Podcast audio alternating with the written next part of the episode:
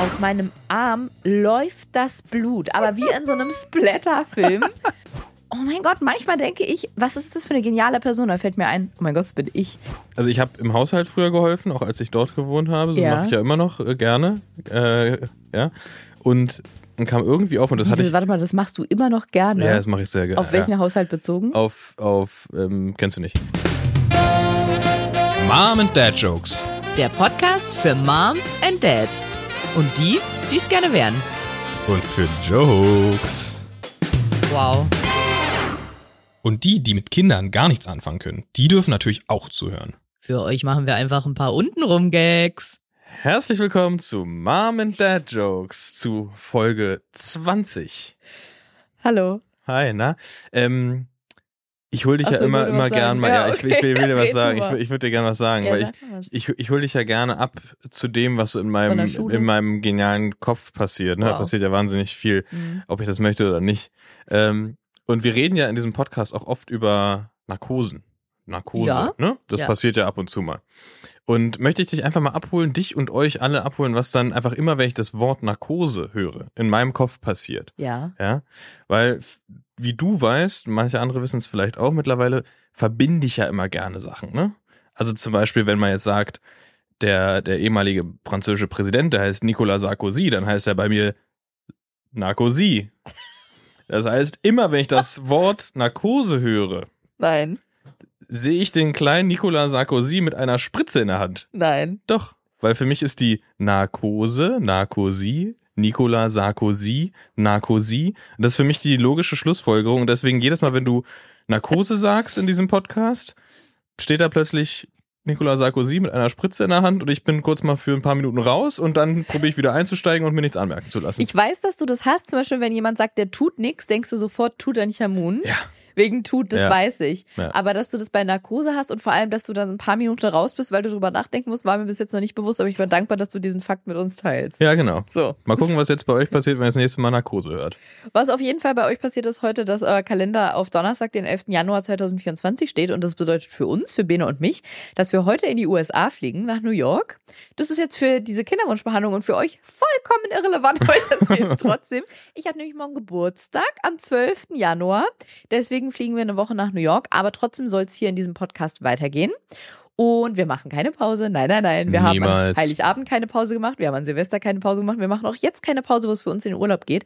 Weil wir haben die Folgen ja schon in der Vergangenheit aufgenommen. Das heißt, während Bene und ich in den Flieger steigen und nach New York fliegen, reisen wir parallel. Das ist ähm, Zeitreisen technisch gesehen irgendwie möglich, wie auch immer, reisen wir zusammen mit euch, wenn gleich das magische Geräusch erscheint, zurück zum 22. Mai 2023. Na, Ariane, Na, Benedikt. hast du da alles geregelt mit dem Ständer? Mit dem, naja, ich musste mich hier mal ganz kurz einrichten, dass es gemütlich ist. Wir haben uns ja mittlerweile ein ganz cooles Setup eingerichtet. Ich weiß ja nicht, vielleicht wohnen wir, wenn dieser Podcast veröffentlicht wird, ja schon ganz woanders. In einer Aber- Riesenvilla. Wo? In einer riesigen Villa. Ach so. Ich hatte das, ich hatte gerade nur so einen Tinnitus im Ohr, als du das Ja, davor geschrieben hast. Wir haben ja mittlerweile ein, eine Art Podcast-Studio eingerichtet, Mhm. ne? Ja, da nehmen wir auf. Das heißt eine Art, also wie definiert sich Pod also was ist mehr Podcast-Studio als hier so, so Schallschutzdinger an der Wand? Das stimmt. Ich habe aus dem ehemaligen Arbeitszimmer, was wir sehr stiefmütterlich behandelt. Warum sagt man eigentlich stiefmütterlich behandelt? Kann ich dir auch, also kann ich eine kurze Anekdote zu erzählen? Ja. Sag mal. Sag mal. Ähm, war letztens ähm, bei meinem Vater und meiner Mhm. Stiefmutter Mhm. und dann kam irgendwie das Thema. Tolle Menschen beide. Ganz, ganz tolle Menschen. Dann kam irgendwie das, das Thema auf, dass, ähm, das, also ich habe im Haushalt früher geholfen, auch als ich dort gewohnt habe. So Ja. mache ich ja immer noch äh, gerne. Äh, ja. Und dann kam irgendwie auf und das Wie, hatte ich. Warte mal, das machst du immer noch gerne. Ja, das mache ich sehr gerne. Auf welchen Haushalt bezogen? Ja. Auf, auf, ähm, kennst du nicht.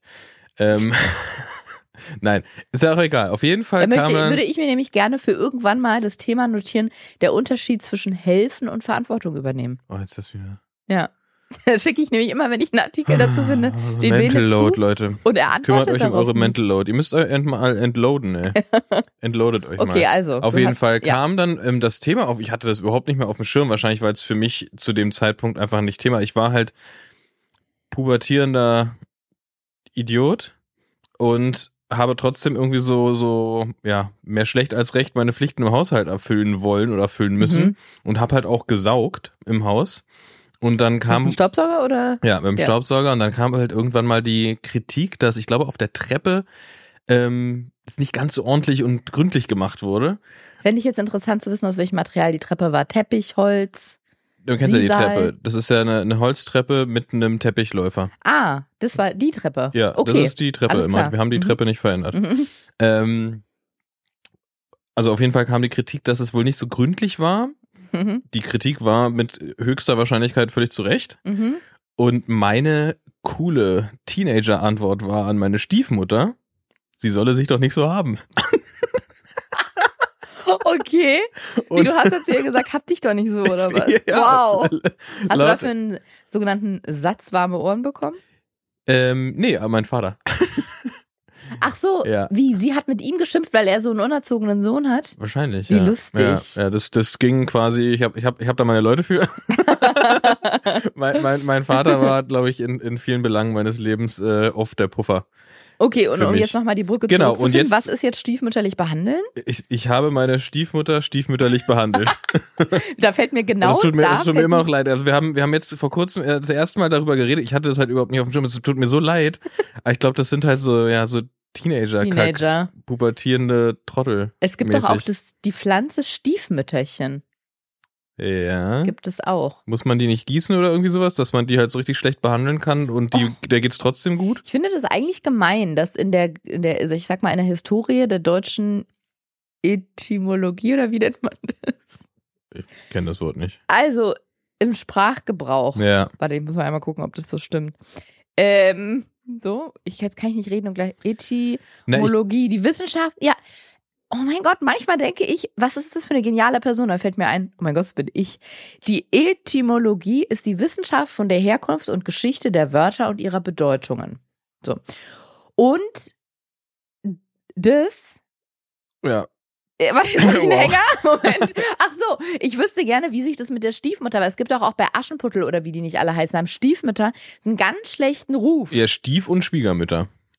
Genau. Ja. Und das finde ich eigentlich schade. Und da fällt mir auch ein, Es- Schwiegermonster gibt's ja sogar einen ja, Film. genau, es sind aber immer die Frauen. Nie Ja. ist es der Schwiegervater, der sie so. Stiefvater. Hm? Weil die so garstig sind. Wer? Die Frauen. Okay, Benedikt.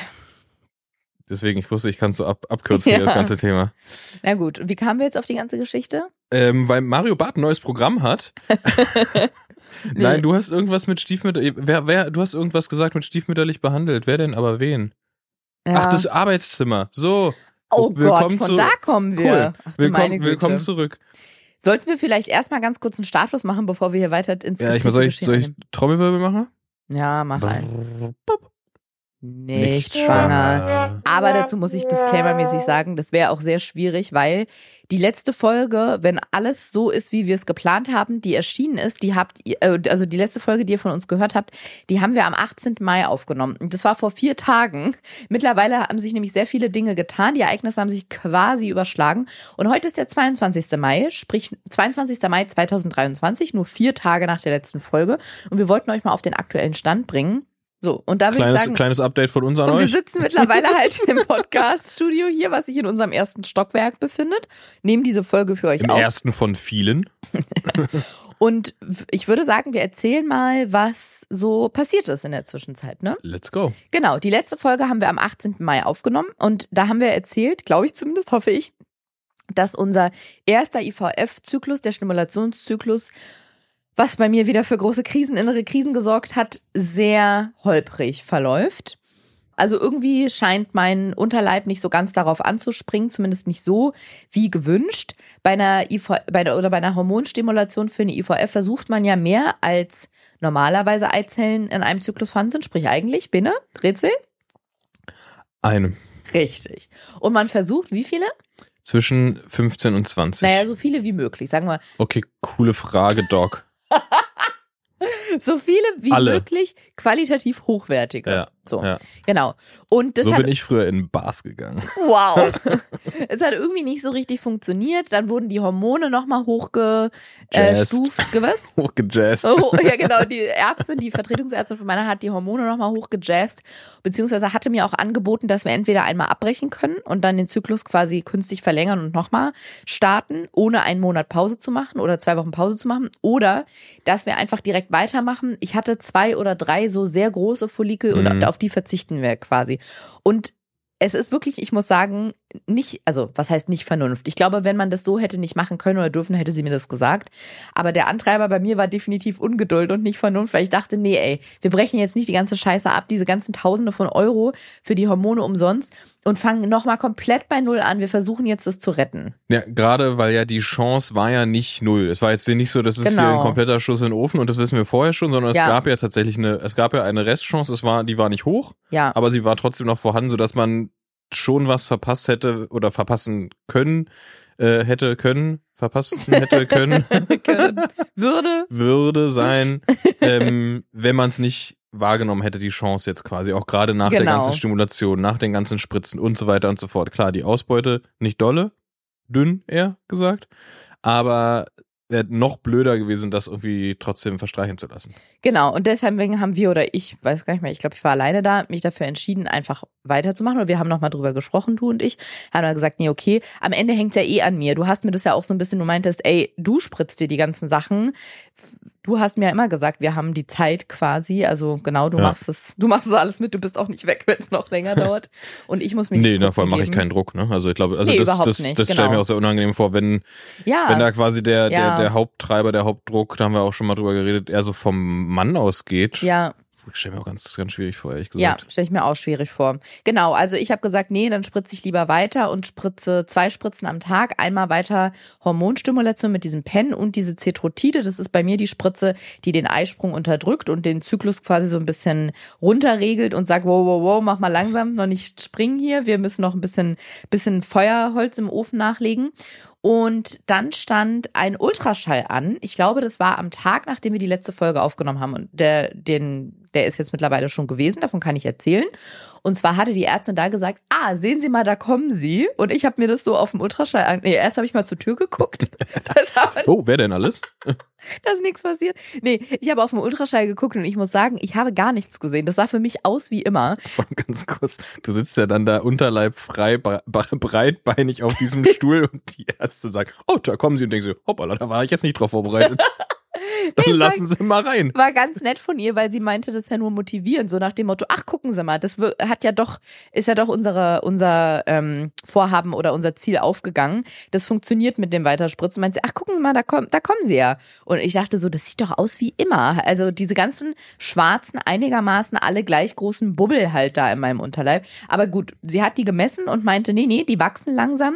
Und sie würde jetzt nochmal Gas geben, hat sie gesagt. Und ich spritze oder habe da 150 ich glaube 150 Einheiten Gonal gespritzt und die hat sie nochmal zu 200 gemacht. Also nochmal, was sind das, Milliliter oder Mikroliter? Einheiten. Einheit. Ja, stimmt, das sind Einheiten. Ich weiß gar nicht, wie was das entspricht.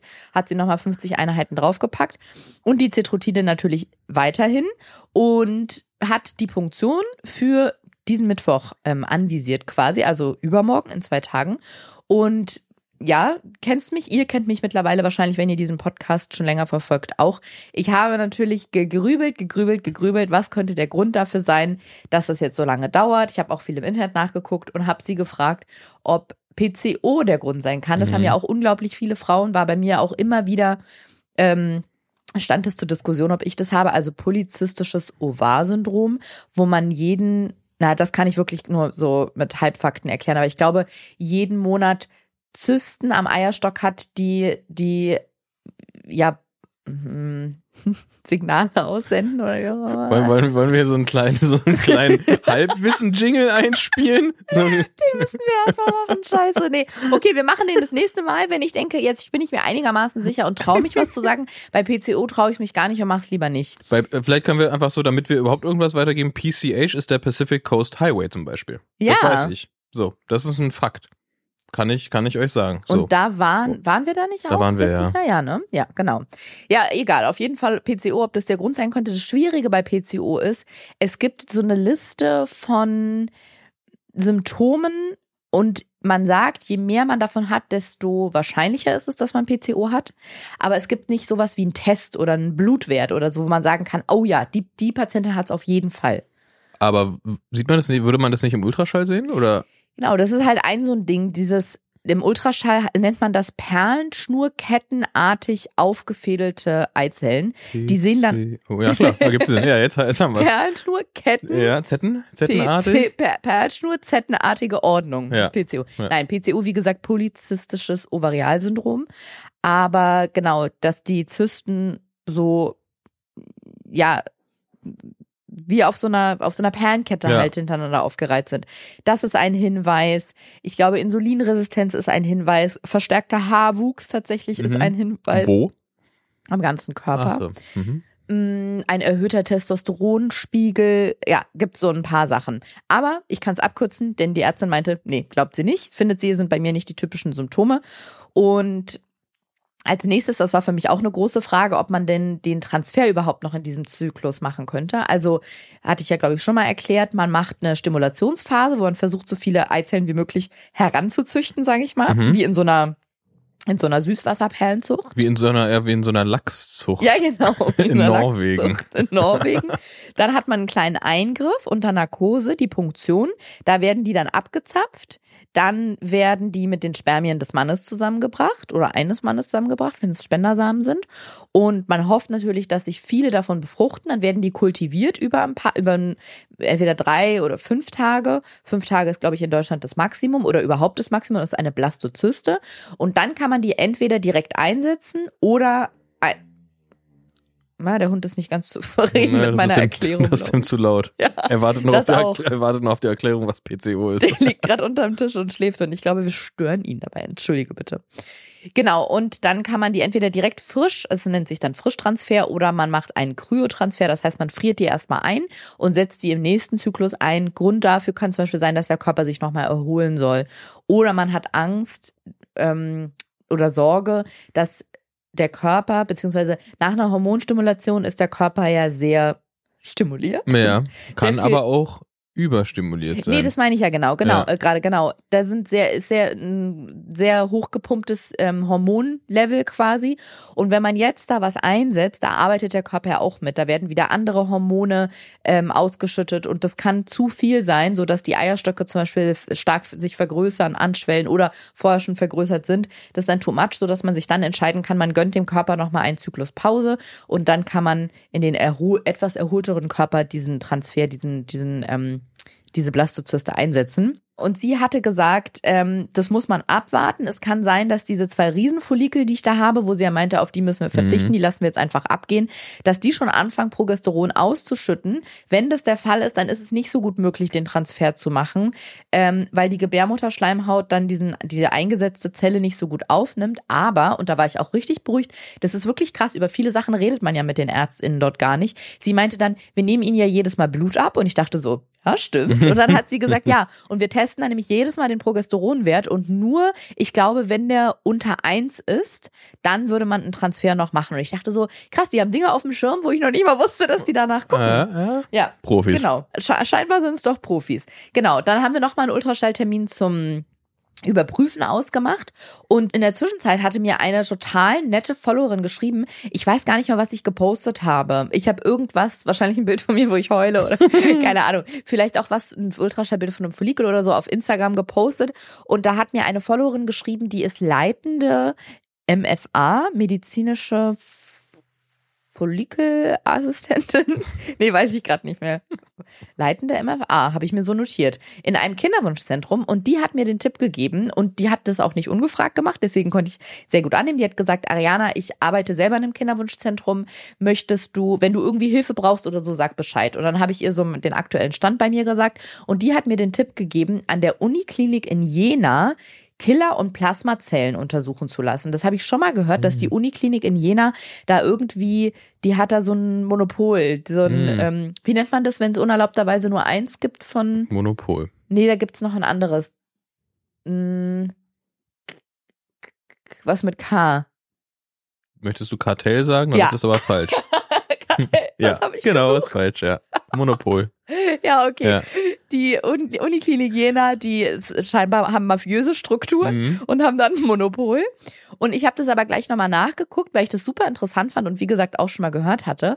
Und das geht, geht aber meiner Info nach nur in einem natürlichen Zyklus. Also die klären da relativ gut auf ihrer Seite darüber auf, finde ich. Da kann man auf die Seite der Uniklinik gehen und dann gucken, die, ja, die bieten irgendwie bestimmte Verfahren an, wenn man in der Kinderwunschbehandlung ist, weil die da scheinbar sehr, weiß ich nicht, gut entwickelt sind oder wie auch immer.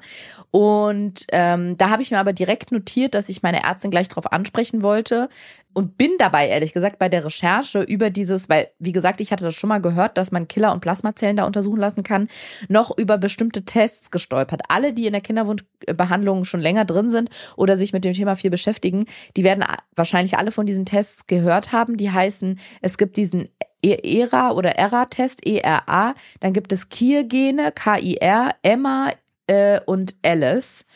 Und das sind alles so bestimmte Tests, die bestimmte Sachen ja äh, analysieren oder erörtern oder gucken, wie ist da der Stand. Und da wird einem wirklich schlecht, weil super viel davon wahnsinnig unerforscht ist. Und dann da steht zum Beispiel, ja, wenn man die Gen, das Gen so und so untersucht und beim Mann das Gen so und so und dann findet man raus, dass, ja, da, da ist die Forschung nicht so weit, die wissen nicht, warum sich das so verhält, aber dann ist es beinahe unmöglich aus dieser Kombination eine Schwangerschaft. Wow. Es ist wirklich crazy. Eh verrückt, was, was, also was es alles gibt und was alles noch überhaupt gar nicht erforscht ist. Ja, und ich finde es auch manchmal wirklich, genau, ich, genau so geht's mir. Das hast du gut beschrieben. Ich bin manchmal Gerne. total, ja, danke, total fasziniert davon, wie krass das schon, wie weit wir da schon sind Mhm. und was für Tests es gibt. Und wenn man sich dann aber da einliest, macht es einem oder mir zumindest richtig Angst und frustriert mich auch, weil ich so denke, ja, was ist, wenn das da rauskommt? Und dann stehen wir an einem Punkt, das ist ja immer das, wovor ich so ein bisschen Angst habe, weil mir macht es ja immer total viel Mut und ich, ähm, ja, mich ermutigt es, wenn man so die, ich nenne es mal die Verantwortung an ÄrztInnen abgeben kann. Mhm. Nicht im Sinne von, ja, das haben die gesagt, das ist deren Schuld, sondern wenn ich weiß, ich habe hier gerade nicht das Zepter in der Hand, sondern unsere Ärztin, weil die kennt sich viel, viel besser aus. Ja. Die arbeitet seit Jahrzehnten auf dem Gebiet und wenn man weiß, so wie das mit diesem Progesteronwert, dass ich recherchiert habe, oh, aber wenn das und das und dann und dann ist es dann dann nicht möglich und die dann ganz selbstverständlich zu mir sagt, nee, wir testen es ja immer mit ihrem Blut und wenn der Wert über eins ist, würden wir es nicht machen, wo man denkt, ach krass, ja, okay, die kennen sich halt wirklich aus. Ja. So, und wenn, wenn man an den Punkt kommt oder kommen würde, wo selbst die sagen, da können wir nichts machen, da wissen wir nicht weiter. Das macht mir richtig Angst. Das ist, als würde mich jemand nachts ins offene Meer schmeißen. Wow. Das ist für mich zum Beispiel auch eine ganz drastisches Bild.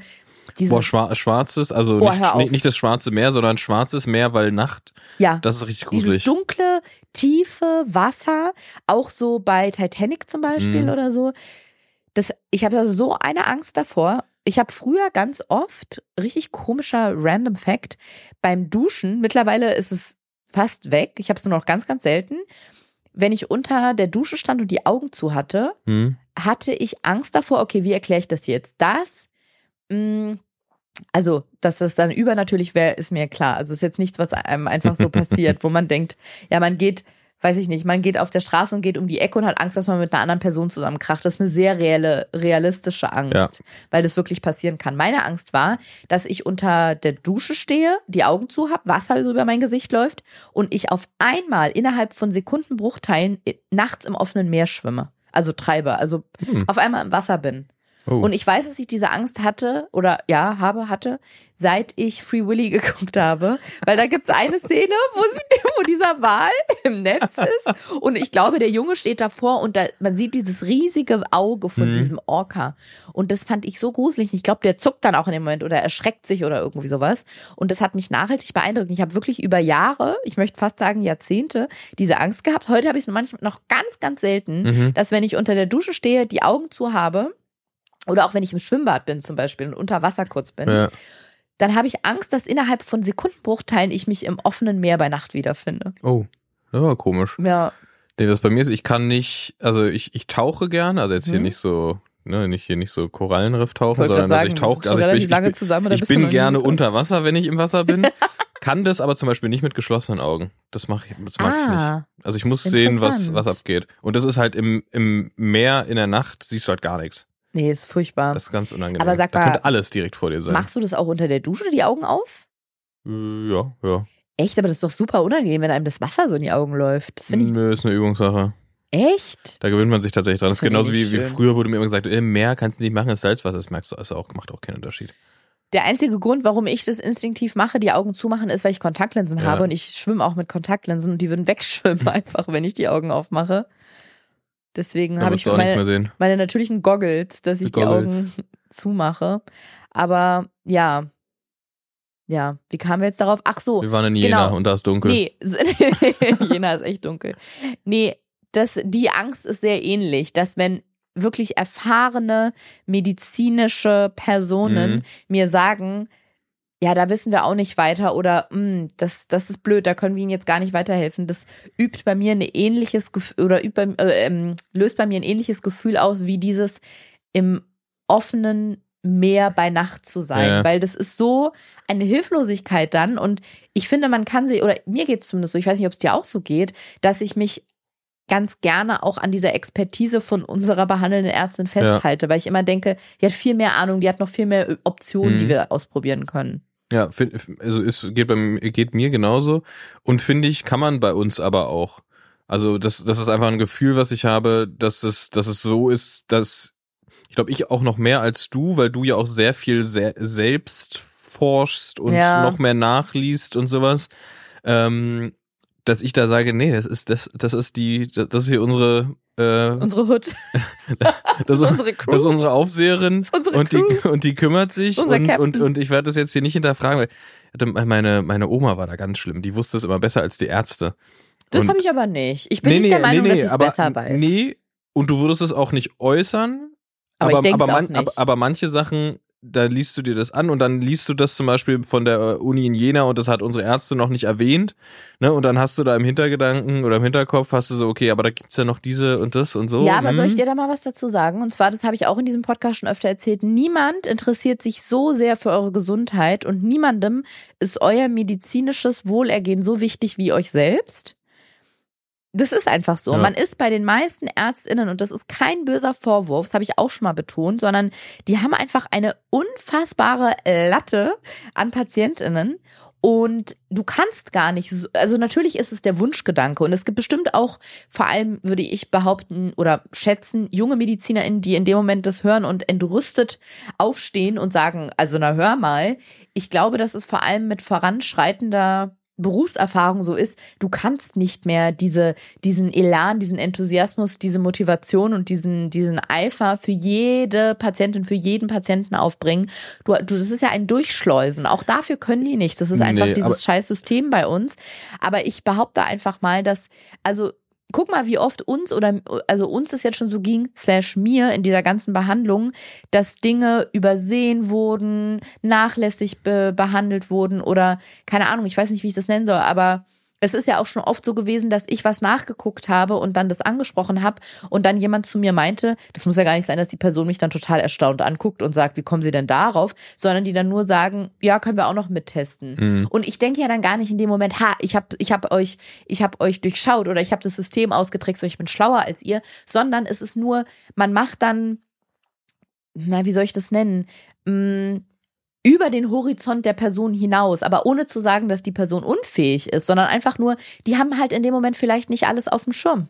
Oder haben das noch nicht in Erwägung gezogen oder wie auch immer. Ja, genau. Aber es ist ja auch ganz natürlich, dass es gute und weniger gute Ärztinnen gibt. Das ist ja auch nur, ne, das ist auch nur ein Das erlernter, dazu, ja. das ist ein erlernter Beruf. So, es gibt Ja. gute und weniger gute DachdeckerInnen.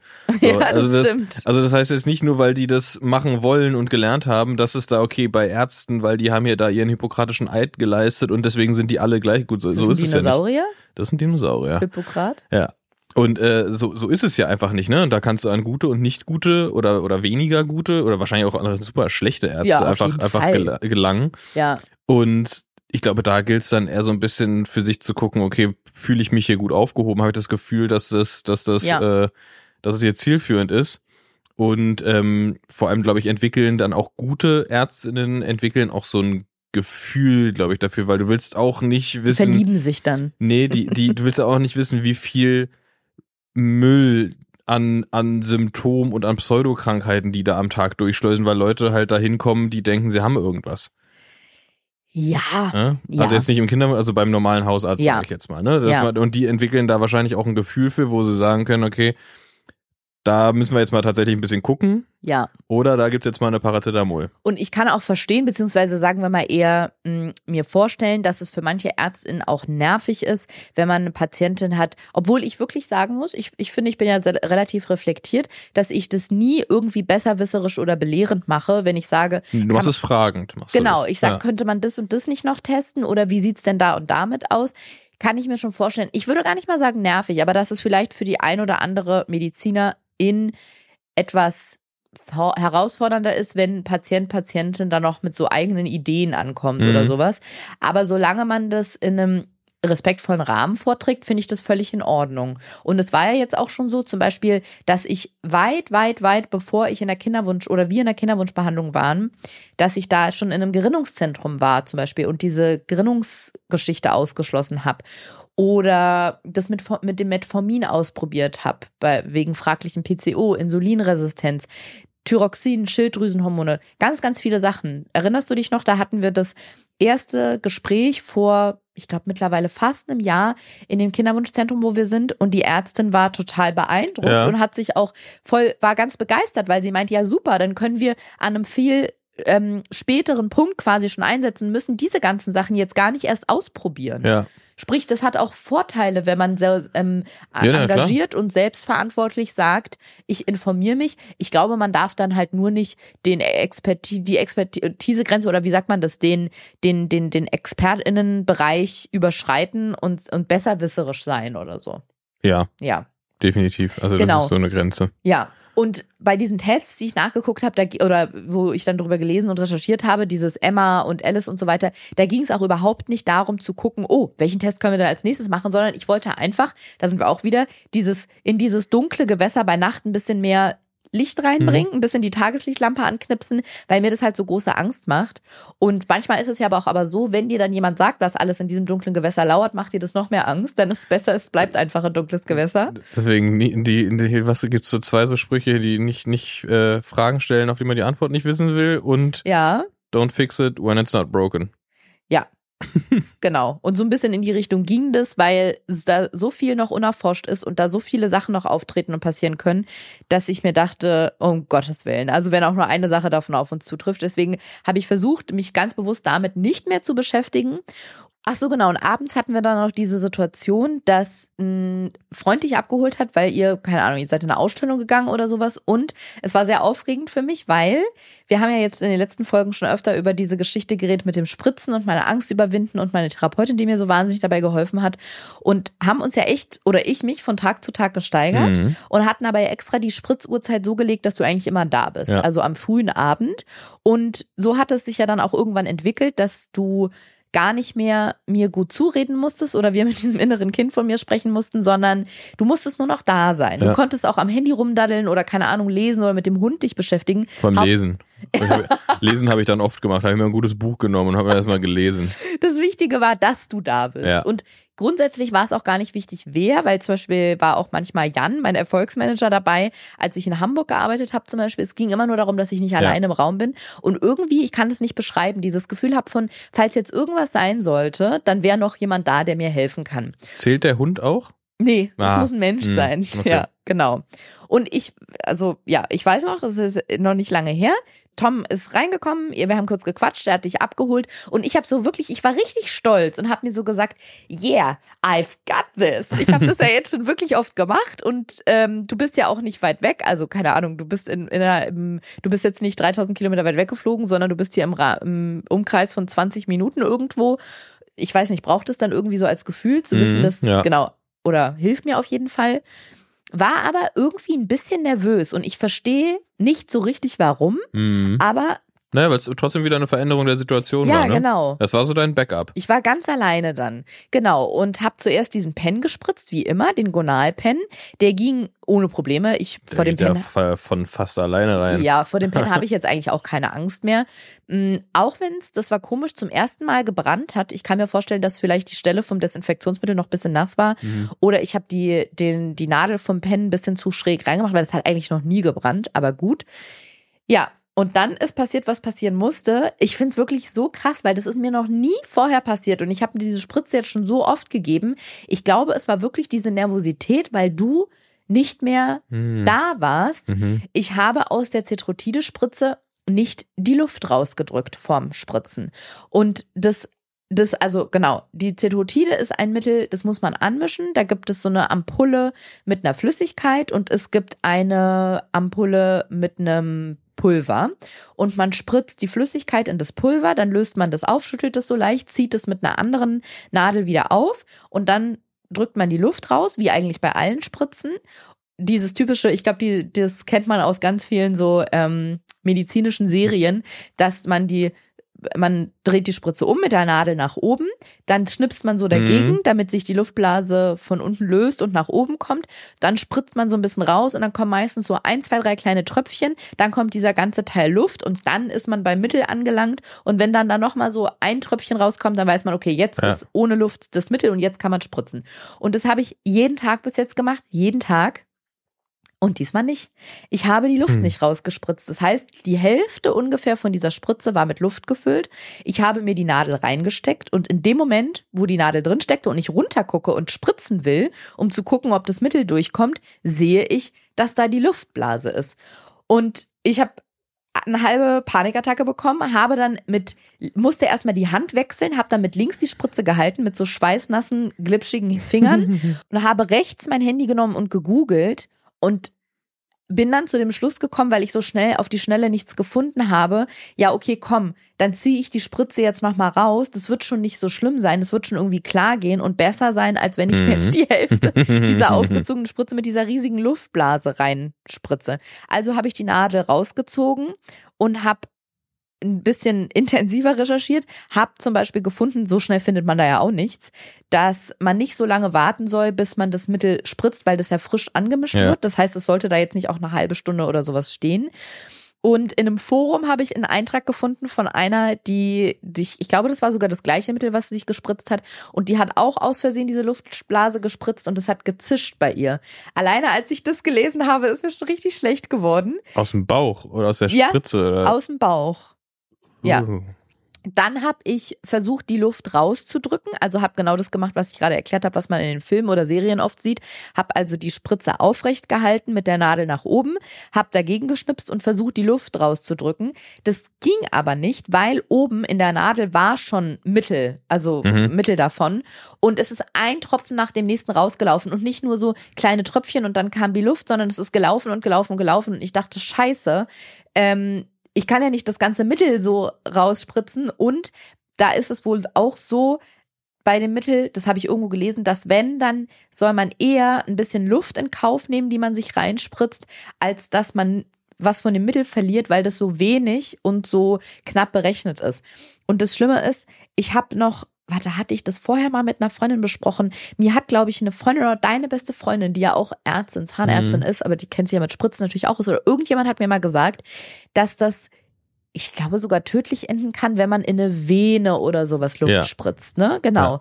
Und es muss auch gar nicht mal so viel sein. Nö, das muss nicht viel sein. Genau. Und in dem Moment hatte ich aber natürlich nicht parat, dass es eine Vene sein muss, sondern dachte einfach nur, Alter, wenn ich mir jetzt Luft reinspritze, dann verende ich hier. Ähm, habe dann aber gedacht, weil ich im Internet gelesen habe, wenn dann eher Luft rein als Mittel verlieren, okay, dann mache ich das jetzt.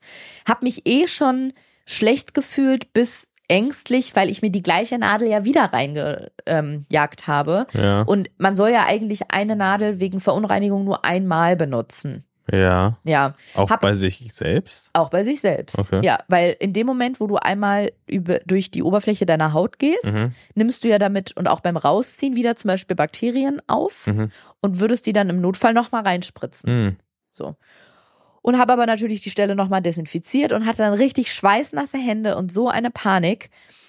habe diese Nadel nochmal rein, habe es in Kauf genommen, mir war so schlecht dabei und diese riesige Luftblase reingespritzt und dann ekelhaft ist genau das gleiche passiert wie bei der von dem Forum. Es hat so gezischt. Das war so ekelhaft. Ich weiß nicht, ob das, also ich erkläre es mir so, es muss aus dem Loch quasi gekommen sein, weil es Ja. ist nicht aus der Spritze rausgekommen, sondern es war, ich habe mir die Luft reingespritzt, Ja. gezogen und dann hat's gezischt. Boah. Das war wirklich wie in so einem Geysir oder wie die heißen. Ja. Eklig, Ugh. wirklich. Und vor allem, ich bin ja Hat's so beim empfindlich. Spritzen schon gezischt oder erst beim Rausziehen der Spritze? Ähm, nee, schon beim Spritzen. Nicht erst Mhm. beim Rausziehen, schon dabei. Aber ja ein gutes. Zeichen, weil dann ja die Luft nicht irgendwo ist, ne? reingegangen ist, sondern Ja. einfach quasi durch das Loch der Spritze äh, wieder rausgekommen ist. Keine Ahnung. Ja, es war auf jeden Fall, es war nicht schön und es hat dann auch in den Tagen danach extrem wehgetan im Unterleib, aber das glaube ich jetzt nicht von der Luft, sondern von dieser ganzen Hormonstimulation. Es hat auch beim, beim Laufen so richtig wehgetan, als hätte ich so riesige Bowlingkugeln irgendwie im Unterleib. Aber das ja, ich glaube, das ist durch die Hormonstimulation gewesen. Hatte auch zwischendurch Übelkeit, Kreislauf. Ich weiß gar nicht, ob das schon so, ähm, quasi in Richtung eines Überstimulationssyndroms gegangen Mhm. ist, aber es waren auch einfach wahnsinnig viele, ähm, viel, viele Hormone und habe mich mit einer Freundin getroffen und ja, wir haben so, manchmal ist es echt interessant, wenn so Freunde oder Freundinnen fragen, und wie geht's dir? Und dann überlegt man einmal ganz kurz Mhm. und horcht so in sich rein und merkt so, ah, wusste ich bis jetzt gar nicht. Und habe ihr dann auch gesagt, eigentlich geht's mir ganz gut, aber dass ich zwischendurch kommt halt wie so, ja, wie so Gedankenflashbacks oder so, fällt mir das ein, zum Beispiel mit deiner besten Freundin, die gesagt hat, komm, vielleicht schaffen wir es und wir beide sind parallel schwanger und ich noch so gedacht habe, das dauert ja ewig, bis ihr wieder Mhm. schwanger werdet und jetzt ist die vor mir schwanger. Meine andere Freundin, die die, ich glaube, als wir versucht haben, als wir angefangen haben, das zu versuchen mit dieser ganzen Kinderplanung, war die noch anderthalb Jahre Single und ist dann nach drei, vier Versuchen schwanger geworden. Also so absurd irgendwie, wenn man sich so, wenn man so einen Zeitstrahl aufmalen würde, ne? Manchmal so finde ich, das ist dann so absurd, wer wo steht. Und mir ist ja klar, dass das nichts mit Gerechtigkeit oder oder mh, Verteilung oder so zu tun hat, aber so ganz selten kommen dann Momente hoch und da in dem Moment hatte ich halt so einen seltenen Moment, wo ich das irgendwie ungerecht finde, aber gar nicht auf meine Freundin bezogen, überhaupt nicht, dass ich denke, ihr habt es nicht verdient oder ihr sollt es nicht kriegen, sondern ich sag mal so vom Leben ungerecht. Mhm. Also mein mein mein Frust und meine Traurigkeit richtet sich überhaupt nicht auf meine Freundinnen, sondern so auf die Gegebenheit, sage Ja. ich mal, auf die Umstände, aufs Universum oder wie auch immer und manchmal ist es dann halt extrem traurig und ich bin frustriert und ja, ich musste dann auch heulen, als ich dann so drüber nachgedacht habe, mit meiner Freundin drüber geredet habe, wie es mir eigentlich gerade geht und was für Gedanken mir durch den durch den Kopf gehen und auch dieses dass ich mir das immer vorgestellt habe, man macht zu Hause so einen Test, der ist positiv, man geht zur Frauenärztin, die macht einen Ultraschall, die sagt herzlichen Glückwunsch, da schlägt ein Herz, dass ich das nicht haben werde. Und dieses ich spritze mich die ganze Zeit. Ich muss gerade ein, ein bis dreimal die Woche ins Kinderwunschzentrum gehen. Ich habe diese riesigen schmerzhaften Eizellen oder Eierstöcke da unten drin.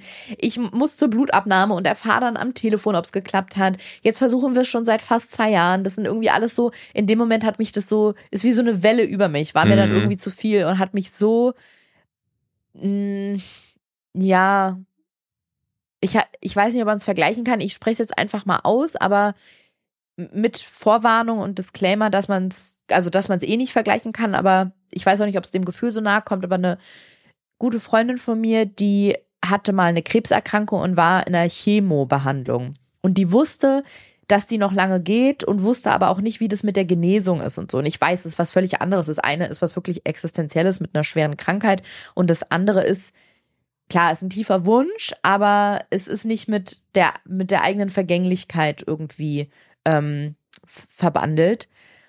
Aber so, wie wir drüber geredet haben und sie mir erzählt hat oder erklärt hat, wie sie sich fühlt und von dem Gefühl her und bei allen anderen geht das Leben so weiter und sie weiß nicht, wie lange das noch dauert. Ja, ich, ich kann es schwer beschreiben. Ich will es überhaupt nicht auf eine Stufe stellen, aber so von dem Gefühl her, wie sie es mir beschrieben hat, fühlt sich das dann für mich manchmal ähnlich an. Und Gefühle sind ja nicht logisch, dass man denen erklären kann, jetzt komm mal runter, Kinderwunsch, guck mal, andere, anderen Leuten geht's wirklich schlecht. Bei dir ist es nur ein ich, Kinderwunsch. ich glaube, ich glaube, ich glaube, dass ich glaube, der gemeinsame Nenner da ist die Ungewissheit. ja, Ich glaube, genau, ich glaube, den, den Rest kann man da vielleicht ausklammern, Ja. aber einfach diese Ungewissheit. in einem Prozess zu sein, von dem man einfach gar nicht weiß, was dabei rauskommt und dass es, dass das, was dabei rauskommen kann, das Leben verändert. Ungewissheit, aber auch der Vergleich. Also ich weiß, wenn du, gibt diesen doofen Spruch, wenn du dich unglücklich machen willst, vergleich dich. Aber das passiert ja manchmal ganz automatisch und nochmal, mir ist absolut klar, dass man das sich, das sich mit anderen vergleichen, wenn man eine schwere Krankheit hat, nicht ähm, vergleichen kann mit so viel, so oft das Wort vergleichen in einem Satz, mit sich vergleichen, wenn man einen unerfüllten Kinderwunsch hat. Aber diese beiden Parallelen, die Ungewissheit und immer wieder der Vergleich mit anderen, Mhm. weil man ist immer wieder konfrontiert mit Fällen aus dem engsten Freundes- und Bekanntenkreis, bei denen es so viel besser läuft als bei dir. Das ist halt so ein Clash von Lebensrealitäten, Ja. die vor, vorher nicht, also Leute, mit denen man eigentlich die Lebensrealität zum aktuellen Zeitpunkt teilt, weil man ist ungefähr gleich alt, Mhm. man arbeitet oder wie auch immer, ne? ja, Ähm, aber plötzlich geht es so krass auseinander an einzelnen Punkten, ne? Klar, Ja. sehr, sehr, sehr extrem bei beim Krankheitsfall, aber auch beim Kinderwunsch geht's da halt komplett auseinander, ne? So eine Lebensrealität, weil das halt dann so, ja, komplett bestimmt ist, alltagsbestimmt, lebensbestimmt Ja. ist, wenn, wenn man an dem Punkt ist, dass man, dass man da denkt, okay, ja, eigentlich haben wir ein sehr ähnliches Leben. Es könnte mir eigentlich genauso gut gehen wie dir, aber ich habe ja dieses Thema hier. Und deswegen überschattet das irgendwie alles. Und bei beiden kann niemand was dafür. Es gibt keinen Schuldigen, sondern das Schicksal, so ist einfach der Verlauf des Lebens. Mhm. Und man kann es, also man kann es nur annehmen, das ist jetzt so leicht gesagt, aber es bleibt einem im Grunde nichts anderes übrig, weil es gibt niemanden, den man dafür verantwortlich machen kann, wo man sagen kann, hör auf damit oder lass mich in Ruhe damit, Ja. sondern es ist einfach, es ist einfach so. Ja, war auf jeden Fall ja einer der, habe ich jetzt nicht so super oft, aber manchmal kommt es halt eben durch bei mir auch dann dieser Frust. Und heute stand dann der Ultraschall an bei meiner Ärztin, die ist mittlerweile dann aus dem Urlaub wieder da gewesen. Ich hatte ein Shooting mit Evelyn. Wir hatten, haben für einen Podcast äh, Plakat-Shooting, äh, für einen Podcast Plakat-Cover ein Shooting und ich sah aus wie Karneval in Rio. Die haben mich noch beim Set gefragt, ob sie mich abschminken sollen, aber ich hatte es total eilig. Das heißt, ich hatte so blauen Lidschatten mit Glitzersteinen, ähm, Wimpernverlängerung, riesige Locken mit Extensions im, au, auf dem Kopf. Hab das versucht, noch schnell im Auto irgendwie abzuschminken, bevor ich so im Wartezimmer sitze. Und das Shooting war schon schwierig, muss ich sagen, weil mir sehr, sehr übel war und ich sehr Probleme so im Mhm. Unterleibsbereich äh, Bereich hatte, weil sich das einfach so angefühlt hat, ja, als würde ich da so Bowlingkugeln mit mir Mhm. rumtragen, die so bei jedem Laufen so von links nach rechts gegeneinander knallen. Ähm, und habe von, ich schätze mal, es ist von den Hormonen, von den Spritzen und von diesem Ungleichgewicht wieder so richtig dolle äh, Hautunreinheiten, also so richtige Krater im Gesicht und auf dem Rücken. Und das hatte ich noch nie, noch nicht mal in meiner krassesten Pubertätsphase. Das sind Mhm. so schmerzhafte Teile, das finde ich richtig übel. Das sind so richtige, So Vulkane. ja, so Vulkane, so richtige Beulen, Mhm. die so wehtun. Und das sind auch nicht so, wie man das normalerweise kennt, so Dinger, wo man sagt, so, da kommt man einmal mit einem Taschentuch und dann, oh, sorry für diesen Ekel, aber drückt man die sich raus, sondern das sind einfach so fette Krater. Das nur mal am Rande. Genau, dann hat meine Ärztin den Ultraschall gemacht und hat zwei, diese zwei, die großen Follikel da waren natürlich immer noch da. Die sind, glaube ich, fast fünf Zentimeter groß, wenn sie es richtig gemessen hat. Erklärt das Bowlingkugel. Ja, voll, weil normal sind zwei Zentimeter. Ja. Das muss man sich mal überlegen. Die waren fast fünf groß. Und an sich, was den Rest angeht, meinte sie, es sieht eigentlich ganz gut aus. Ähm, und genau, sie hatte nochmal erklärt, dass sie deswegen so niedrig gestartet ist mit dieser ganzen Stimulation, weil sie keine Überstimulation bei mir riskieren wollte und hat gesagt, glauben Sie mir, das wollen Sie nicht, dann müssen Sie ins Krankenhaus. Das hatte auch mal eine Freundin von mir, die musste punktiert werden. Die hatte, glaube ich, acht Liter Wasser im Bauch. Die sah aus wie hochschwanger, Mhm. hatte aber in Anführungsstrichen einfach nur eine Hormonstimulation und musste dann mit dieser Nadel durch den Bauch punktiert werden, um Mhm. das, die Flüssigkeit irgendwie abzulassen. Genau, deswegen, ich habe ihr auch gesagt, nein, nein, alles gut. Es ist mir lieber, also natürlich ist es frustrierend, aber lieber so, als dass ich diese Überstimulation gehabt hätte. Ähm, ich habe wieder ni- nicht so viele Follikel, große Follikel im Ultraschall gesehen, aber sie meinte, da sind schon ein paar, hat die ausgemessen, okay. Sie meinte, man könnte jetzt einfach diese Punktion einmal machen und hat auch gefragt, ob ich in diesem Zyklus die Eizelle zurückhaben will, also diesen Transfer, Mhm. ne, ob ich den direkt haben will. Und ich war ein bisschen überfordert und überfragt, weil ich dachte, naja, sie ist die Experte und ich meinte, na, wenn es Sinn macht, natürlich schon gerne. Ähm, aber nur, wenn sie das aus ihrer Sicht für ja verantwortungsvoll und, und sinnvoll hält. Und sie hat dann gesagt, okay, dann würde sie die Punktion auf Donnerstag statt auf äh, Mittwoch legen. Ja, ist für euch jetzt wahrscheinlich irrelevant. Und eine fünf Tage alte Blastozyste transferieren. Dann sollte ich für die für das Zyklus unterdrücken quasi, also Eisprung unterdrücken, Cetrotide spritzen und den Eisprung mit Brevactid auslösen. Das kannte ich bisher noch nicht. Genau, das, das war Das neu. klingt wie das Zeckenzeug, was der Hund kriegt. ja, ne? Brevacto. Oder heißt das, heißt das so, oder? Ich glaube, das Bravecto. heißt so. Bravecto heißt das. Bravecto, ja. Ähnlich. Brevactid. Genau. Und nach dem Transfer, wenn wir den machen, dann Dufaston dreimal am Tag. Das kenne ich ja jetzt schon aus den letzten Monaten. Für Progesteron, genau. genau. Gebärmutterschleimhautaufbau, glaube ich. Und sie meinte, zum Transfer kommt man dann mit einer halbvollen Blase, aber das erklären die mir alles nochmal nach der Punktion. Genau, dann bin ich schnell runter in die Apotheke, weil es kurz vor Apothekenschließung war und ich musste ja noch diese Spritzen holen. Du darfst wieder raten, Bene. Ich glaube, ich habe sie erzählt, aber du wirst es eh vergessen haben. Ich habe Ja. zweimal Cetrotide und einmal Brevactid geholt. Ich würde sagen, Schnäppchen. 370. 140. What? Ja, richtig gut, ne? Ich glaube, da war sogar irgendwas davon war äh, auf Rezept mit Kassenleistung. Aber bin ich mir gerade nicht sicher.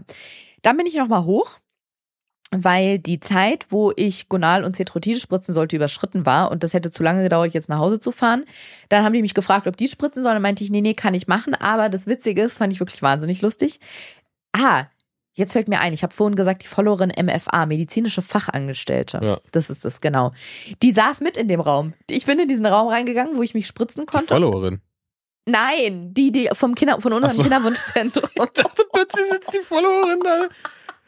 Nein, die Mitarbeiterin vom Kinderwunschzentrum, die hat mich dann in den Raum gelassen, wo ich spritzen kann. Dann saß die mit da und dann hat die sich auf den Stuhl gesetzt und hat gefragt, was ich heute gemacht habe.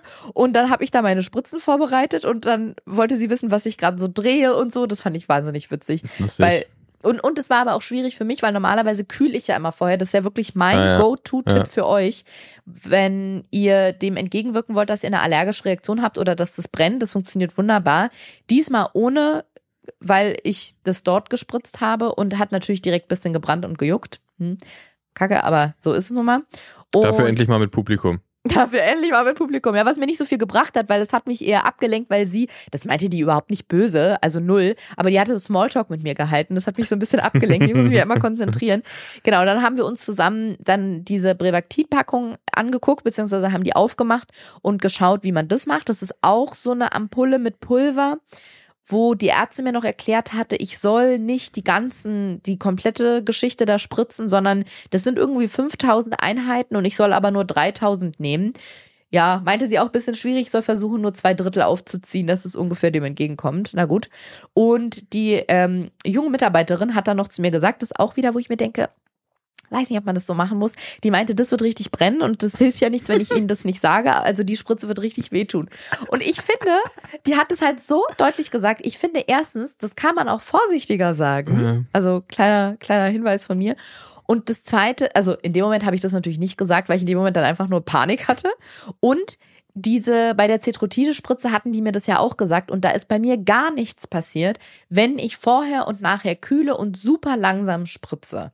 Deswegen finde ich das dann immer so blöd, wenn man dann so universell sagt, ja, das wird richtig wehtun. Das muss ja nicht. Ja, du also bist, ist du ja, bist auch einfach extrem schmerzresistent. Das haben wir jetzt ja eh schon rausgefunden. Naja, aber ich bin vorher sehr, Schissig. ja, Ja. ich bin sehr schissig. Obwohl du weißt, dass du, dass du quasi aus Stahl gemacht bist. Ja, danke. genau, und ich habe mir einfach gesagt, ich mache das bei dem Brevactid genauso. Ich versuche mich nicht verrückt zu machen, dass es angeblich mega doll wehtut, sondern werde es einfach vorher und nachher kühlen und super langsam spritzen. Dann wollte sie mir von dem Cetrotide, das hatte ich ja dann schon drin, wollte sie mir die Spritze abnehmen, um die zu entsorgen. Und dann, es war, mir- es war mir wirklich sehr peinlich, aber ich will die ja aufbewahren, um die zu sammeln, um dann irgendwie ich kann es gar nicht mal richtig beschreiben. Auf jeden Fall habe ich zu ihr gesagt, nee, ich sammle die, ob sie mir die geben kann. Und dann hat sie gesagt, ach cool, für so ein Reel? Das war so unangenehm, weil das war ja noch nicht mal so, dass ich dachte, ja, ich will ein Reel daraus machen. Oder hey, you do you, wenn ihr das macht, alles cool. Manche legen ja zum Beispiel dann am Ende, wenn alles geklappt hat, das Baby so auf so einen Laken und, und ähm, Spritzen einfach. Nee, und sortieren bewerfen die Spritzen Spritzen. so in so Ornamenten außenrum oder so. So, um ihre Kinderwunschzeit zu dokumentieren. Ja. Das habe ich jetzt nicht im Hinterkopf, aber irgendwie, ich weiß ja nicht, wie lange das Ganze noch geht. Ja. Und irgendwie wollte ich, oder das war auf jeden Fall mein Wunsch, so als nicht Andenken an die Zeit, aber doch, um das so ein bisschen zu dokumentieren, die Anzahl der Spritzen sammeln. Naja, gut. Hat sie auf jeden Fall, ähm, hat sie mir gegeben. Dann habe ich sie noch gefragt, so ganz nebenbei habe ich versucht, das undercover zu machen, wie so eine Detektivin, gefragt, wer operiert. Also bei dieser Punktion ist man ja in Narkose. Aha. Und die Vorstellung war für mich ganz schlimm, dass nach allem, was passiert ist, dieser eine Arzt mich operiert, mit dem ich telefoniert habe, der die Tamponade bei mir Ja. vergessen hat, beziehungsweise wo das nicht dokumentiert wurde und der sich dann mir gegenüber so ein bisschen doof verhalten hat. Und ich dachte, Alter, was ist, wenn ich im OP liege und es ist wieder dieser Arzt, der ganz genau weiß, ah ja, die hier, die uns so einen Mhm. Ärger gemacht hat. Ich will überhaupt nicht unterstellen, auf keinen Fall, dass er dann irgendwie mir in meiner ganzen Eizellen den Abfluss runterspült oder Oh ins Gott. Klo gibt. Nein, das nicht. Aber ich finde die, finde die, ähm, die Vorstellung trotzdem komisch, dass der mich dann wieder in Narkose. Man ist ja in einer sehr hilflosen Situation. Du liegst da, bist Mhm. nicht bei Bewusstsein. Der sieht dich nackt, kann, kann machen mit dir, was er will. Nein, aber Ihr seid ja nicht alleine. Nee, ich weiß, aber trotzdem, ich finde es irgendwie eine komische Situation. Ja. Und ähm, die hat mir gesagt, das fand ich ganz hilfreich, dass es pro Arzt oder Ärztin einen festen Tag ist, gibt. Mhm. Also genau, es gibt immer ein, jeder Arzt oder Ärztin hat dort einen festen Tag. Und wenn an diesem besagten Donnerstag das klappt, also wenn da die Punktion stattfindet, dann ist es eine Ärztin, den Namen hat sie mir auch gesagt, bei der war ich auch schon mal da als Vertretungsärztin. Genau. Dann hat sie mir noch Blut abgenommen und das bin ich mittlerweile, muss ich sagen, gewohnt, das weiß ich. Ich erinnere mich noch, das ist so erstaunlich für mich, dass vor Jahren also ja, jetzt so zurückliegend in den letzten Jahren, seit ich denken kann, wenn ich wusste, keine Ahnung, ich bin am Freitag bei meinem Hausarzt, der muss Blut abnehmen für irgendwas. Ab Montag fing es an, dass ich Panik hatte. Also was heißt. Panik? Aber dass ich mit dem Gedanken eingeschlafen bin, oh nein, am Freitag habe ich da eine Nadel Ja. im Arm stecken. Und mittlerweile, wenn ich zum Kinderwunschzentrum gehe, ich weiß eigentlich, dass sie bei jedem Termin Blut abnehmen Mhm. und stelle mich immer schon drauf ein. Und da bin ich fast stolz drauf, dass wenn die sagen, ja, wir würden noch Blut abnehmen, dass ich einfach nur sage, ja, okay. Und das für mich total normal ist. Kommst schon mit so Klamotten, die nur noch einen Ärmel haben, einfach damit es schneller geht. Zack, zack, hier. Was heißt mit Klamotten die? Ich habe bei all meinen Oberteilen den, den Ja. einen Ärmel Ja. abgeschnitten. Ja, nee, diesmal hatten wir aber eine Neuerung, das hatten wir sonst noch nicht. Die hat mir Blut abgenommen, hat dann dieses Pflaster draufgeklebt, hat sich verabschiedet und also die sagen mal, bleiben Sie noch kurz sitzen, weil mir manchmal schwindlig wird und meint, sie stehen Sie ganz in Ruhe auf in Ihrem Tempo und genau, ist rausgegangen. Und ich saß dann da noch kurz und bin aufgestanden und sehe so im Augenwinkel, dass irgendwas auf den Boden fällt.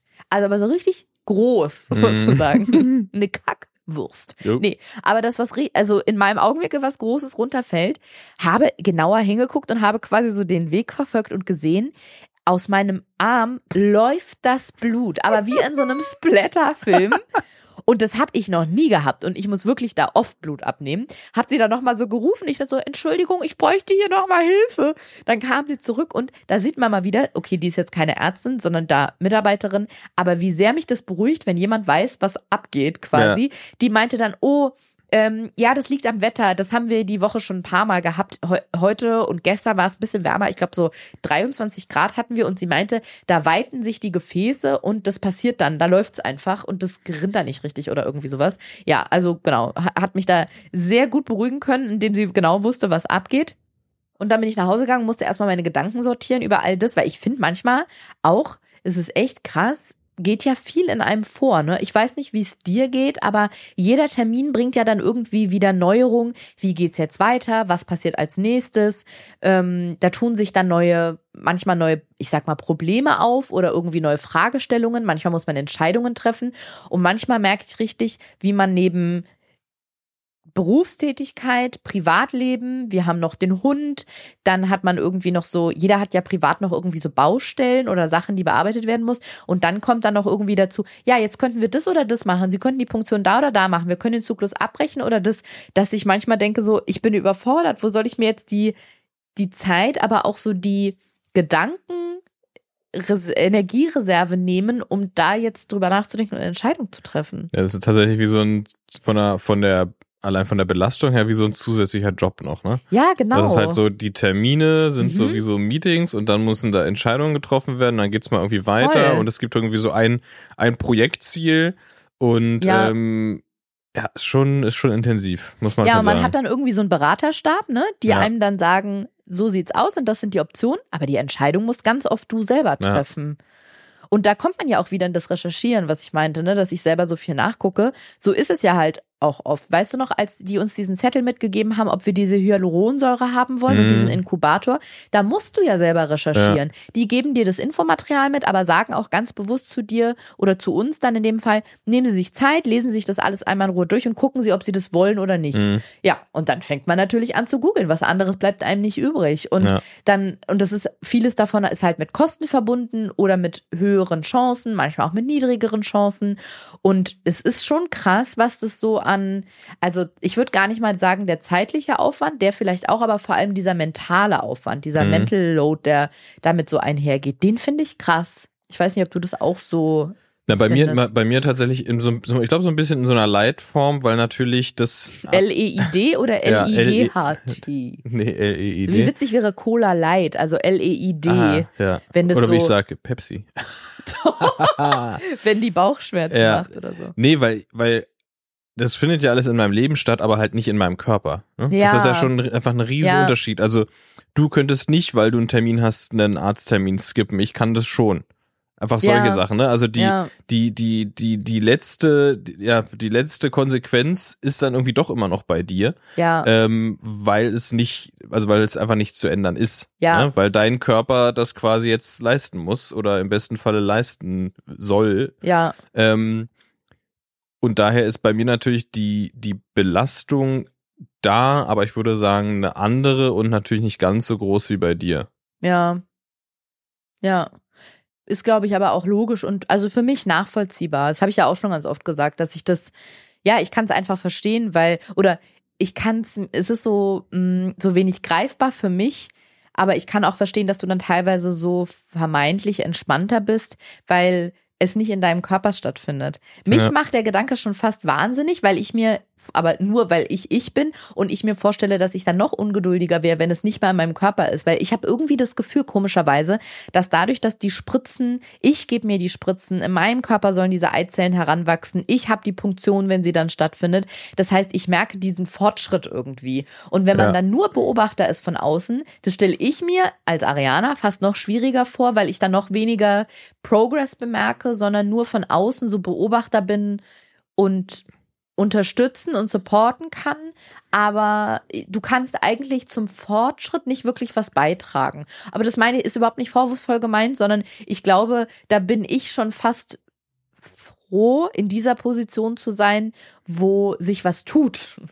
Ja, ich glaube auch, dass, also das ist ja auch das, was wir jetzt schon häufiger gesagt haben. Ich glaube, dass es auch gut ist, dass es so rum ist, auch bei uns von der Verteilung her, auch so von mit dem, Ja. ne, mit dem, mit dem Druck, den man sich dann vielleicht auch selber macht. ja, Weil wenn es anders wäre, ne, Mhm. also wenn jetzt wieder die Situation der nicht, nicht gebärende Partner quasi ist die, die Partei, die mehr Druck macht und mehr pushy ist, ich glaube, dann wird's halt richtig schwierig, ne? Weil Ja. dann, dann ist das so ein von außen einwirken wollen auf den Prozess, den, den, den du jetzt in diesem Fall halt ja durchläufst.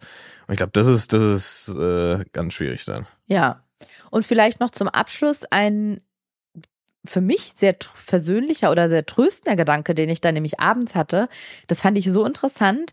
Und zwar, ich habe zufällig ein Video gesehen, wo zwei, ich weiß gar nicht mehr, was war, irgendwelche Personen des öffentlichen Lebens ein Spiel gespielt haben, was heißt Would you rather? Also würdest du eher?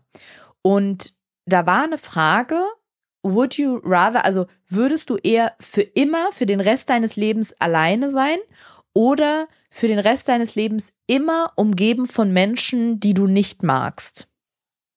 Ja. Du musst die Frage gar nicht beantworten, aber das ist ja dieses typische Spiel, ne, dass man Fällt mir sehr leicht. für immer alleine. Ja. Ja, natürlich, ich weiß, weil du ein Lonely, Ich, ich wäre auch lieber Cowboy für immer alleine als mit Menschen, die ich mag. Wow! Stimmt, du würdest sogar nicht dafür entscheiden. Oh mein Gott, du bist so weird. Wir sind so verschieden. Aber ja, die Frage war ja sogar für immer allein oder für immer umgeben von Menschen, was ja dann eigentlich erstmal Ja. gut ist, aber die man nicht Boah, mag. das ist für mich der absolute Horror. So, aber pass mal auf, um dieses Inhaltliche Ja. geht's mir gar nicht. Ich finde beides ist super schlimm oder schwierig. Es sei denn, man weiß, dass es noch eine andere Option gegeben hätte und die, die man jetzt hat, ist erträglicher. Sprich, man hat irgendwie das noch gut erwischt. Ja. So, dann hilft einem das ja ein bisschen, weil man Ja. weiß, komm, es war blöd gerade, aber das andere wäre noch schlimmer. Ja. Jetzt hatte ich folgenden Gedanken. Ich habe mir vorgestellt, wer- ich weiß, dieses Would you rather ist natürlich nur was, um so ein bisschen ins Gespräch zu kommen und so ein bisschen über sowas zu philosophieren. Es geht nicht ernsthaft darum, dass dann eine Fee kommt und dreimal mit dem Zauberstab winkt und dann passiert es. Ich habe mir aber vorgestellt, man würde dieses Would you rather, dieses Gedankenspiel machen und am Ende kommt wirklich eine Fee und schwingt den Zauberstab und sagt, okay, dann bekommst du das jetzt Mhm. auch. So. Und dann habe ich mir vorgestellt, dass ich mal gefragt worden wäre bei diesem Would you rather, möchtest du lieber super lange warten, eine ganz anstrengende Kinderwunschbehandlung haben, nie wissen, wann es zu Ende geht und einen sehr langen, steinigen und holprigen Weg haben, aber am Ende klappt es, es dauert nur sehr lange. Oder du bekommst gar keine Kinder, aber hast dann auch keinen Kampfweg, sondern es klappt einfach nicht Ende. Es klappt nicht, ohne dass man das ganze Kinderwunsch. Genau, man hat das Thema- alles nicht, sondern man, es klappt einfach nicht. Man kriegt keine Kinder. Man möchte aber eigentlich welche. Genau. Ja. Eigentlich möchtest du welche, aber es funktioniert nicht und dann Ende. Du hast aber nicht diesen langen Leidensweg, bei dem du aber weißt, du weißt zwar nicht wann und weißt nicht wie und auf welchem Weg, aber am Ende klappt es. Okay, also die, die eine, die eine Person ist quasi jetzt in, in, in unserer Situation und die andere Person hätte auch gern ein Kind, es klappt nicht. Es geht ja nicht um unterschiedliche Personen, sondern ich habe mir vorgestellt, ich wäre das Ja, mal gefragt worden. Genau. Aber die, ich prob- probiere jetzt gerade nur den, den anderen Hergang zu verstehen. Das heißt, hätte gern ein Kind, klappt nicht, forscht aber nicht weiter nach, googelt nicht, ob es Kinderwunschzentren gibt, sagt einfach, sagt einfach so, nö, dann nicht. Oder Ja, oder es weiß einfach, es wird gar nicht klappen, egal was die Person macht. Egal was die Person versucht, es Mhm. wird gar nicht klappen. Also Okay. ich, nochmal zurück, ich habe mir vorgestellt, ich wäre mal irgendwann vor vielen Jahren gefragt worden, hey, möchtest du lieber wissen oder möchtest du lieber das Schicksal haben, dass es gar nicht klappt, du Mhm. kannst überhaupt gar keine Kinder kriegen oder Hm. Du kannst Kinder kriegen, aber es wird eine super anstrengende Kinderwunschbehandlung. Es wird ewig dauern. Niemand kann dir sagen, wann es funktioniert. Du musst richtig lange durchhalten. Du wirst dir viele Spritzen geben müssen. Und ich hätte mich nun für das entschieden und gesagt, dann Mhm. nehme ich das. Dann nehme ich das, dass es klappt, aber nicht weiß, wann und auf welchem Wege. Und dann hätte die Fee Pling gemacht Hm. Und ich hätte das bekommen. Hm. Und in dem Augenblick, wo du weißt, dass es ja noch eine andere, schlimmere Option gegeben hätte, ist ja das für dich auf einmal Ach so, total ja. erträglich. Wenn jetzt zum Beispiel, stell dir vor, du strandest auf einer einsamen Insel ähm, bei einer Schifffahrt oder was auch immer und du überlebst nur mit zwei anderen von diesem Schiff und du lebst für immer mit denen. Das ist ja an sich ganz, ganz schrecklich. Es sei denn, vorher wäre eine kleine Fee gekommen und hätte gesagt, entweder du wirst im Meer bei lebendigem Leib von Haien gefressen oder du, Mhm. also kann man sich dann auch entscheiden. Das war aber auf jeden Fall mein Gedanke, dass ich dachte, krass, wenn ich mir vorstelle, mich hätte mal jemand gefragt, welche der beiden Optionen möchtest du?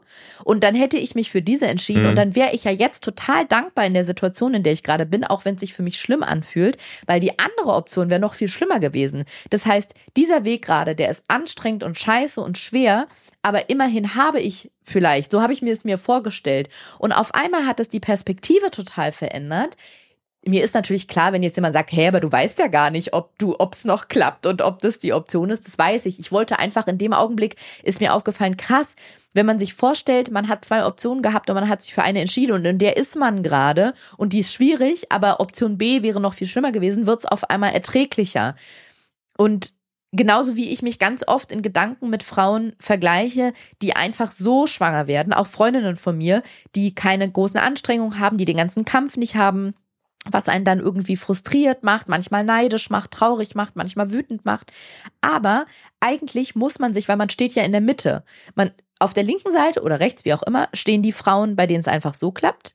Dann kommt man selber und dann kommen die Frauen, bei denen es gar nicht klappt oder die keinen Partner finden oder die von, von einfach keine Kinder kriegen können aufgrund körperlicher Gegebenheiten.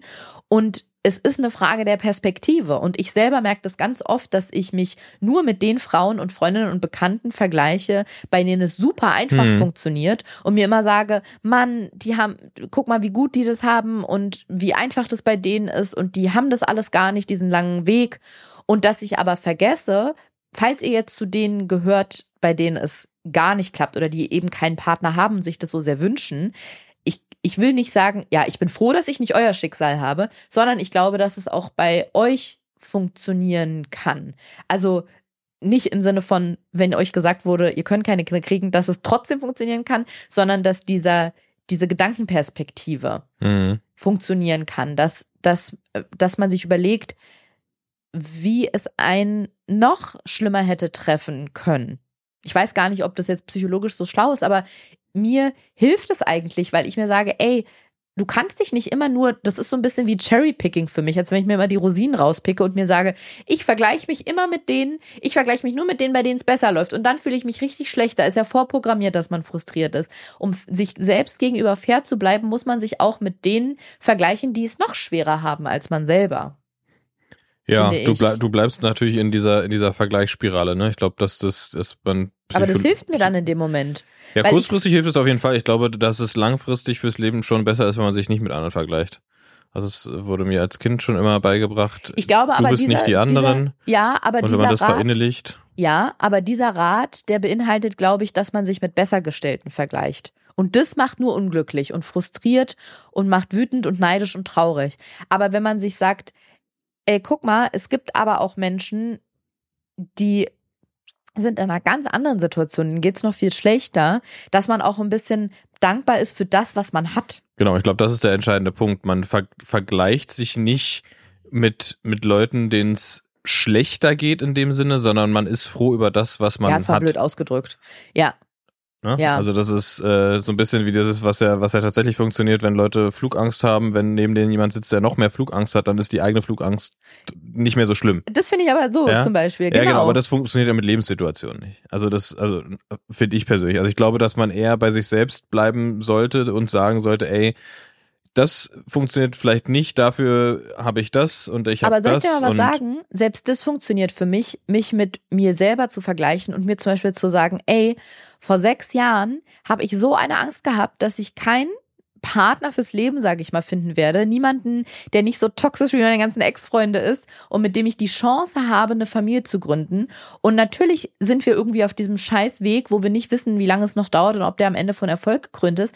Aber ich habe dich mittlerweile gefunden und Oh. ich habe, nee, wirklich, ist ja so. Ich habe dich gefunden und ich habe jemanden, mit dem ich es total gerne versuchen möchte und nicht einfach nur so, ah, endlich, jetzt ist jemand da, mit dem kann ich es versuchen, sondern du bist jemand, mit dem ich es mir halt sehr, sehr gut vorstellen kann, mit dem ich mir das wünschen würde. Und auch wenn unser Weg gerade ein bisschen scheiße aussieht und wir nicht wissen, wie der noch weitergeht, bin, habe ich schon mal einen Riesenschritt gemacht im Vergleich zu vor sechs Jahren, wo ich keinen Partner hatte und Angst hatte, dass es nie klappt. Und selbst wenn man das macht und sagt, wenn man sich vergleicht, dann immer nur mit sich selber oder mit der Version, die man mal war oder mit einer älteren Version von sich, kann ich auch machen. Und auch das ist schon viel heilsamer für mich oder viel positiver, als mich mit Freundinnen zu vergleichen, bei denen es einfach so klappt. Weil ich mir sage, Ja, ey, vor sowieso. sechs Jahren hatte ich noch ganz andere Ängste.